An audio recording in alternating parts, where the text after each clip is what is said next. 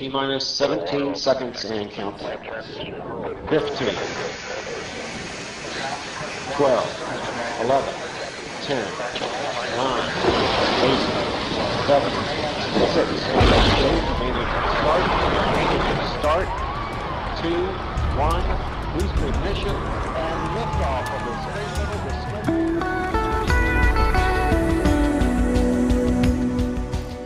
Hace 50 años, Estados Unidos y la entonces Unión Soviética competían en todos los campos posibles, incluido el espacio, y de la mano de la Guerra Fría surgió la carrera espacial. Los soviéticos apuntaron la primera victoria al ser los primeros en enviar un hombre al espacio, Yuri Gagarin. Para superarlo, los estadounidenses concibieron uno de los proyectos más ambiciosos de la humanidad, poner un hombre en la Luna. Así nació el proyecto Apolo, que debía comenzar el 21 de febrero de 1967 con el lanzamiento de la primera misión tripulada, el Apolo 1.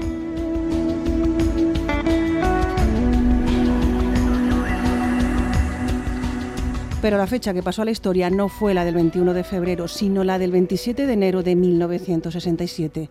Ese día se realizaba un simulacro del lanzamiento del Apolo 1. En el ensayo, la cápsula se incendió y sus tres tripulantes se convirtieron en las primeras víctimas de la carrera espacial. Carlos González ha sido jefe de operaciones y subdirector de la Estación de Seguimiento Espacial de la NASA en Robledo de Chabela durante muchos años. Desde allí ha vivido todas las misiones Apolo, desde la primera. Los astronautas se vistieron sus trajes espaciales, entraron en la cápsula, se sentaron en, en los asientos, se les pusieron los cinturones de seguridad y se cerraron las escotillas y el problema es que se declaró un fuego en el interior de la cápsula y debido a ese fuego, más que al fuego en sí, al humo tóxico que desprendían los materiales inflamables del interior de la cápsula, pues los astronautas perdieron la vida. La tragedia del Apolo 1 fue un duro golpe para la NASA y el sueño americano de alcanzar la Luna casi se viene abajo. Muchas voces alzaron pidiendo que se abandonara el proyecto, pero únicamente se retrasó 20 meses hasta que se subsanaron todas las deficiencias, que eran muchas. De momento la escotilla de la, de la cápsula del Apolo se abría hacia adentro y no tenía ningún dispositivo pirotécnico que la hiciera saltar. Pero es que además encima de, de esa escotilla estaba el protector del, de la torre de escape, que es como si fuera una segunda escotilla. Y además había un sistema de seguridad que hacía que la escotilla no se liberaba, no se podía abrir hasta que las presiones del interior de la cápsula y del exterior eran iguales. Claro, al declararse un incendio, la presión del interior de la cápsula aumentó, con lo cual la escotilla no se pudo abrir. Los cables no tenían el aislamiento adecuado y parece ser que saltó una chispa cerca de una solución de glicol. El oxígeno puro del interior de la cápsula y la abundancia de materiales inflamables hicieron el resto.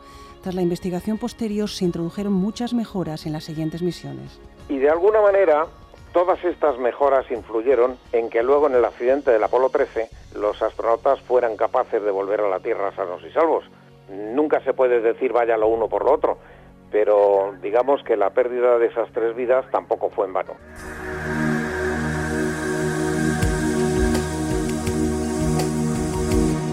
Si en la misión Apolo 1 había salido mal todo lo que podía salir mal, en el Apolo 13 todo se conjugó para salir de la mejor manera posible.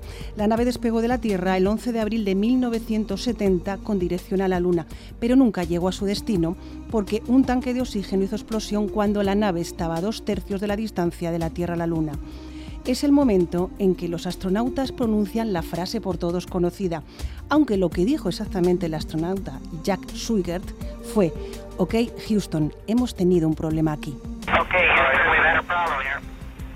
This is Houston. Say again, please. Uh, Houston, we've had a problem. Este fue el comienzo de tres días en los que el mundo entero contuvo la respiración. Era casi imposible traer a los astronautas de vuelta a casa. Bueno, el destrozo que originó la explosión del tanque de oxígeno fue tremendo. Se quedaron, obviamente se quedaron sin oxígeno, se quedaron sin electricidad, se quedaron sin agua y las probabilidades de que volvieran a la Tierra en ese momento sanos y salvos eh, estaban en el orden del 12,8%. Pero se consiguió lo imposible. Contrarreloj y bajo una enorme presión, los ingenieros de la NASA consiguieron traer de vuelta sanos y salvos a los astronautas, con mucha imaginación y un poco de suerte. Con una imaginación tremenda y con un trabajo tremendo, pues se fueron corrigiendo problemas y, al final consiguieron volver. Pero incluso, incluso a la hora de la reentrada, cuando ya estaban a punto de reentrar en la atmósfera terrestre, todavía las probabilidades de que llegaran a, a la superficie del mar vivos eran del 55%. Al otro lado del océano, en Madrid, en la estación de Robledo de Chabela, el rescate del Apolo 13 se vivió con mayor emoción, si cabe, que la llegada del hombre a la Luna en el Apolo 11. La emoción del Apolo 11 fue eso, participar en la llegada del hombre a la Luna. Pero cuando los astronautas del Apolo 13 eh, salieron de su cápsula y los recogieron los marines en, en el Océano Pacífico, la emoción que sentimos fue increíble, increíble. Quizá mm, a nivel humano fue más emocionante la recuperación de los tres astronautas del Apolo 13 que el pisar la luna del Apolo 11. Lo que pasa es que, claro, la importancia de, de lo segundo es increíble. Muchos de los astronautas de las naves Apolo formaban parte de los Mercury 7, el primer equipo de astronautas. El proyecto Mercury era el paso previo al programa Apolo y realizó los primeros vuelos tripulados al espacio. Para formar este primer equipo, la NASA había puesto un anuncio en los medios. Cuando el presidente Eisenhower se enteró, ordenó retirar estos anuncios y buscar a los astronautas entre los pilotos de pruebas. Se recibieron 508 solicitudes. Para reducir los candidatos se establecieron criterios muy estrictos.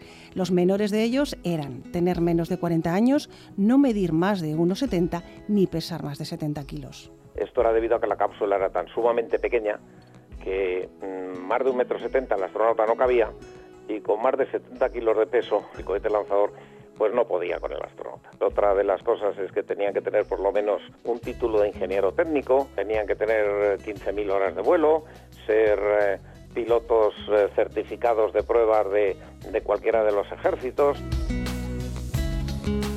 Después de entrevistas con psicólogos y diferentes pruebas médicas, quedaron 18 candidatos, pero solo había seis plazas. La NASA entonces acudió al doctor Lovelace, que era experto en entrenar deportistas de élite, para que diseñara pruebas físicas de selección. Lo primero que este tuvo en cuenta es que los astronautas tendrían que soportar en las misiones unas aceleraciones de entre 4 y 7,5 Gs. Entonces el señor Lovelace dijo, pues ya está, muy fácil, hacemos una centrifugadora que consiga poner a los astronautas o los futuros astronautas a, a 20 Gs y al que no pase de 17 o al que no llegue a 17 lo eliminamos. Pero la sorpresa de, de los señores de NASA fue que todos los astronautas, todos los futuros astronautas pasaron esa prueba sin ningún problema. Y es más, el señor Glenn consiguió hacer llegar a los 20 Gs. Solo podían quedar seis astronautas, así que el doctor Lovelace tuvo que pensar más pruebas. Les echamos agua helada en los oídos y medimos su reacción, el tiempo que tarda en quitárseles el dolor de cabeza y en recuperar el equilibrio, y el que no lo haga en cinco minutos o en menos, eh, lo, lo echamos. Y todos pasaron. Bueno, pues les metemos los pies en una palancana con agua con hielo, los tenemos allí metidos, no sé, 17 minutos y el que saque los pies antes de ese tiempo, lo echamos. Pues todos aguantaron. Bueno, pues los metemos en una cámara hiperbárica, empezamos a extraer el oxígeno y los llevamos a los límites de, de las cumbres más altas del Himalaya.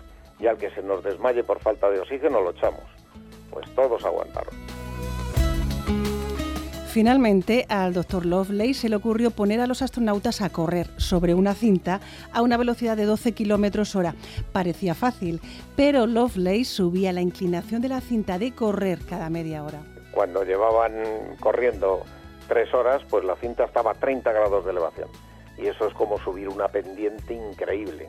Y ahí fue donde el señor Lovelace consiguió eliminar a casi todos los que tenía que eliminar, porque quedaron siete y NASA solo necesitaba seis. Lo que ocurre es que esos siete eran tan iguales en todo que al final NASA pensó, bueno, pues nos quedamos con los siete y así tenemos uno de reserva. Curiosamente, uno de los siete que quedó, que era el señor Slayton, cuando le tocó el, el turno de volar, los médicos le detectaron un pequeño soplo en el corazón y no voló.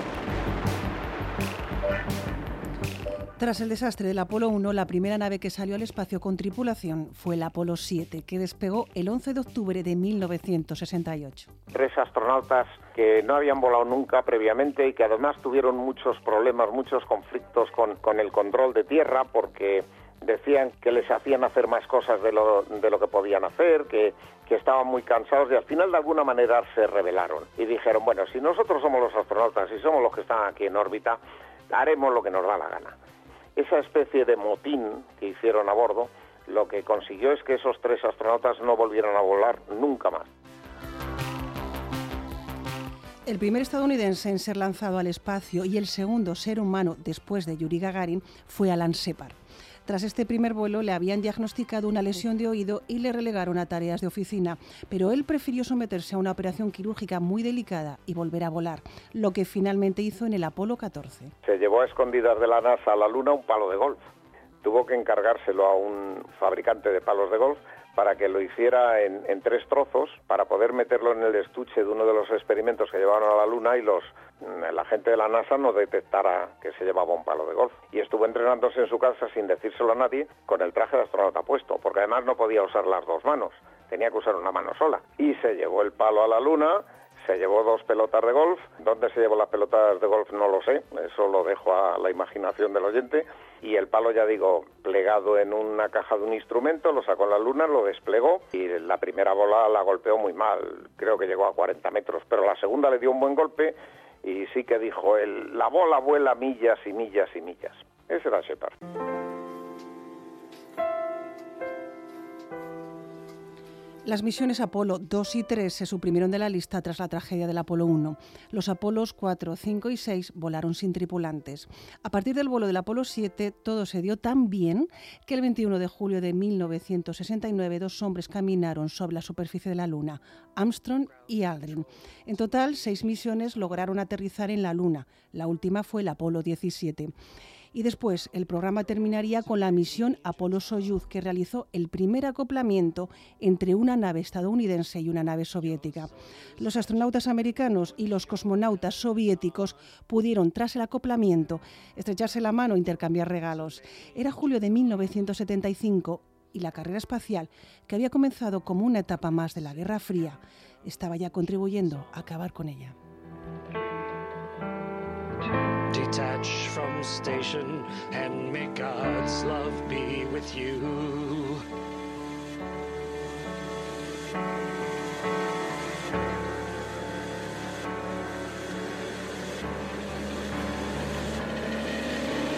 This is ground control to Major Tom.